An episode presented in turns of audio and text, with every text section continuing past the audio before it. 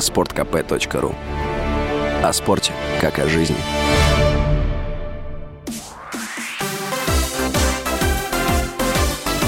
Новости спорта. Казанский клуб «Уникс» стал чемпионом России сезона 2022-2023. Казанцы дома обыграли «Локомотив Кубань» в пятом матче финальной серии плей-офф. Встреча завершилась со счетом 98-89. Счет в серии до четырех побед стал 4-1. Для «Уникса» это первая победа в чемпионате страны. Ранее команда шесть раз была серебряным призером и восемь раз бронзовым. Бронзовым призером турнира стал ЦСКА. В серии за третье место столичный клуб обыграл петербургский «Зенит». Россиянин Даниил Медведев вышел в четвертьфинал турнира Ассоциации теннисистов-профессионалов серии «Мастерс» в Риме.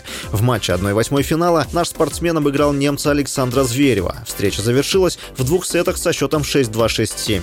В следующей игре Медведев сразится с Яником Ханфманом, выбившим с турнира россиянина Андрея Рублева.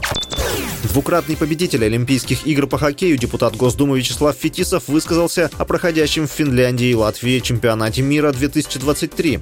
По его словам, официальный вещатель на территории России должен прекратить показ матчей мирового первенства. Фетисов сказал, что возмущен трансляцией турнира. По его словам, это крайне неправильно. Россия пропускает второй чемпионат мира подряд из-за дисквалификации, которую вынесла Международная федерация хоккея.